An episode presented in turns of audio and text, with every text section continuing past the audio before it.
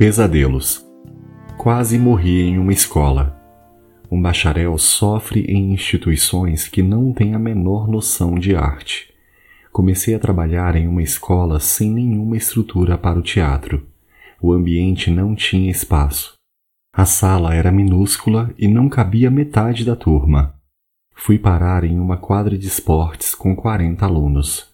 Não se ensina teatro ao ar livre. A professora não tem uma caixa acústica dentro dela, ela é um ser humano e possui apenas uma garganta. Eu estava acostumada a trabalhar em ONGs e em projetos culturais que tinham mais respeito tanto com o profissional quanto com a disciplina teatral. Portanto, me assustei com a realidade de algumas escolas.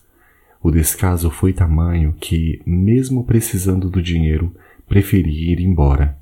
Se eu ficasse, provavelmente adoeceria. Eu me conheço.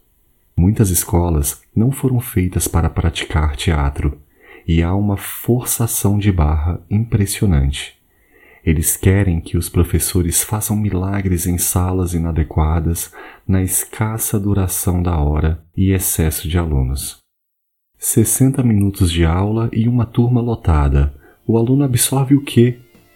Francamente, a arte cênica merece muito mais.